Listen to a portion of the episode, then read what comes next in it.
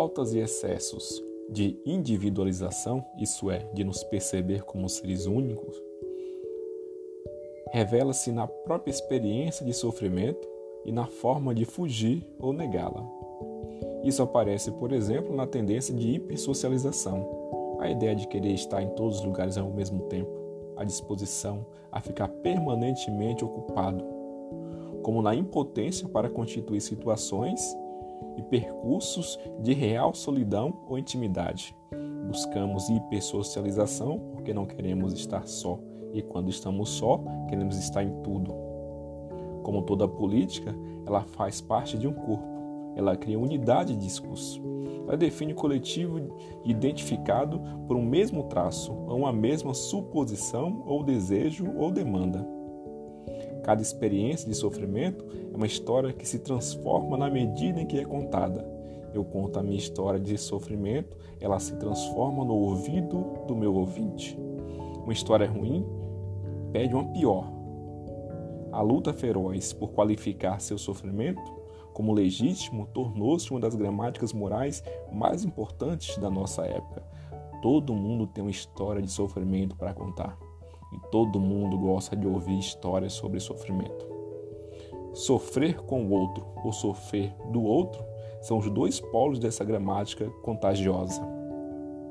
O sofrimento solitário e o sofrimento coletivo chocam-se nessa ponte, em que a escrita de uma história transforma o seu autor.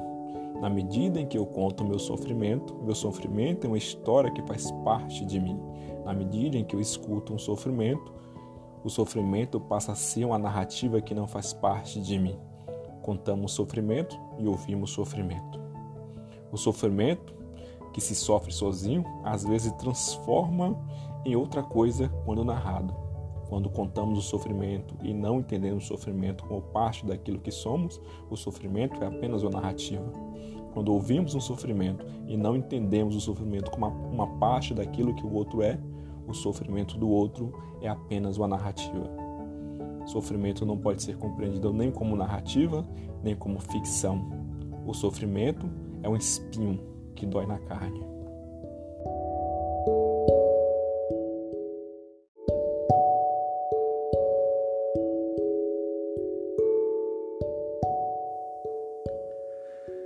Pensar nossa individualização a partir da forma como estruturamos o sofrimento na linguagem é um capítulo decisivo de nossa política de subjetivação.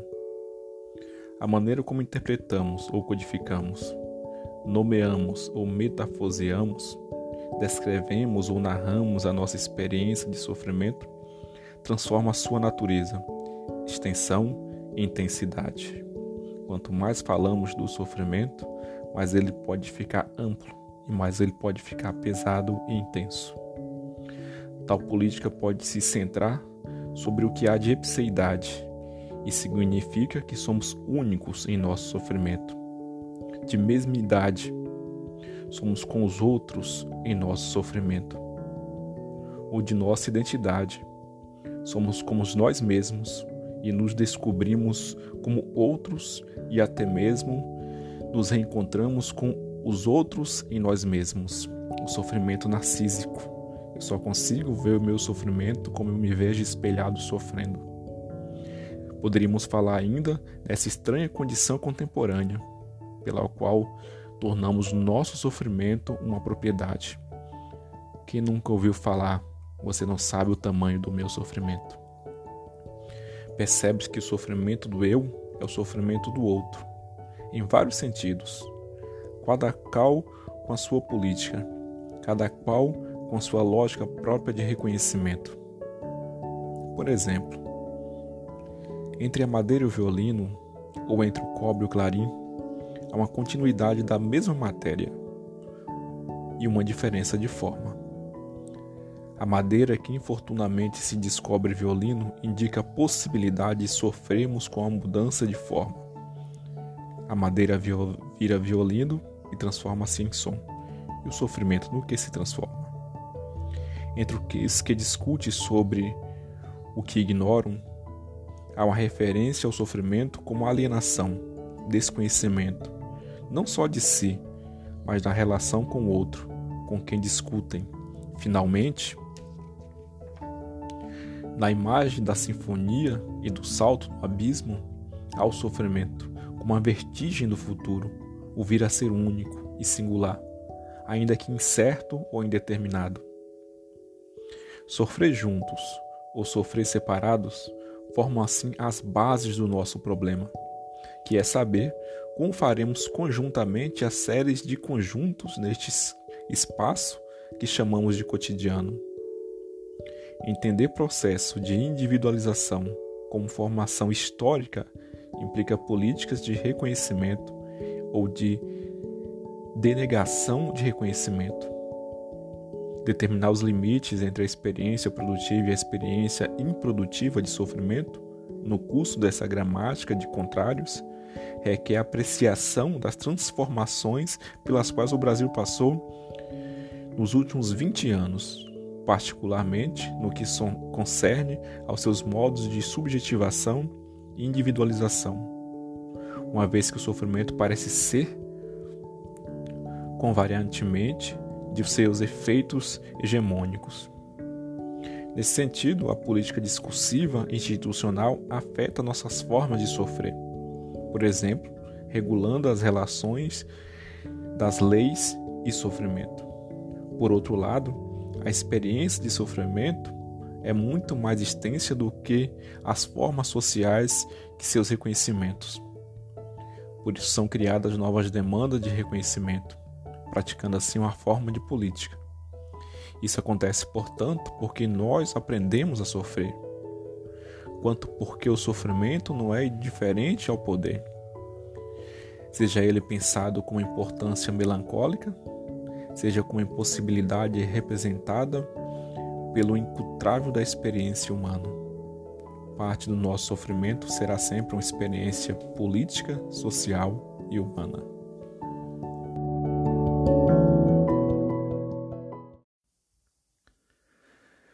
Pensar nossa individualização a partir da forma como estruturamos o sofrimento na linguagem é um capítulo decisivo de nossa política de subjetivação a maneira como interpretamos ou codificamos, nomeamos ou metafoseamos, descrevemos ou narramos a nossa experiência de sofrimento, transforma a sua natureza, extensão e intensidade. Quanto mais falamos do sofrimento, mais ele pode ficar amplo e mais ele pode ficar pesado e intenso. Tal política pode se centrar sobre o que há de epseidade e significa que somos únicos em nosso sofrimento. De mesma idade, somos com os outros em nosso sofrimento. Ou de nossa identidade, somos como nós mesmos e nos descobrimos como outros e até mesmo nos reencontramos com os outros em nós mesmos. O sofrimento narcísico. Eu só consigo ver o meu sofrimento como eu me vejo espelhado sofrendo. Poderíamos falar ainda dessa estranha condição contemporânea, pela qual tornamos nosso sofrimento uma propriedade. Quem nunca ouviu falar, você não sabe o tamanho do meu sofrimento. Percebes que o sofrimento do eu é o sofrimento do outro, em vários sentidos, cada qual com a sua política, cada qual com a sua lógica própria de reconhecimento. Por exemplo, entre a madeira e o violino, ou entre o cobre e o clarim, há uma continuidade da mesma matéria e uma diferença de forma. A madeira que infortunadamente se descobre violino indica a possibilidade de sofrermos com a mudança de forma. A madeira vira violino e transforma-se em som, e o sofrimento no que se transforma. Entre os que discute sobre o que ignoram, Há uma referência ao sofrimento como alienação, desconhecimento, não só de si, mas na relação com o outro, com quem discutem. Finalmente, na imagem da sinfonia e do salto no abismo, há o sofrimento, como a vertigem do futuro, o vir a ser único e singular, ainda que incerto ou indeterminado. Sofrer juntos ou sofrer separados formam assim as bases do nosso problema, que é saber como faremos conjuntamente as séries de conjuntos neste espaço que chamamos de cotidiano. Entender processo de individualização como formação histórica implica políticas de reconhecimento ou de denegação de reconhecimento. Determinar os limites entre a experiência produtiva e a experiência improdutiva de sofrimento, no curso dessa gramática de contrários, requer apreciação das transformações pelas quais o Brasil passou nos últimos 20 anos, particularmente no que concerne aos seus modos de subjetivação individualização, uma vez que o sofrimento parece ser convariantemente de seus efeitos hegemônicos. Nesse sentido, a política discursiva institucional afeta nossas formas de sofrer. Por exemplo, regulando as relações das leis e sofrimento. Por outro lado, a experiência de sofrimento é muito mais extensa do que as formas sociais que seus reconhecimentos. Por isso são criadas novas demandas de reconhecimento praticando assim uma forma de política. Isso acontece, portanto, porque nós aprendemos a sofrer, quanto porque o sofrimento não é indiferente ao poder. Seja ele pensado com importância melancólica, seja com impossibilidade representada pelo incultrável da experiência humana. Parte do nosso sofrimento será sempre uma experiência política, social e humana.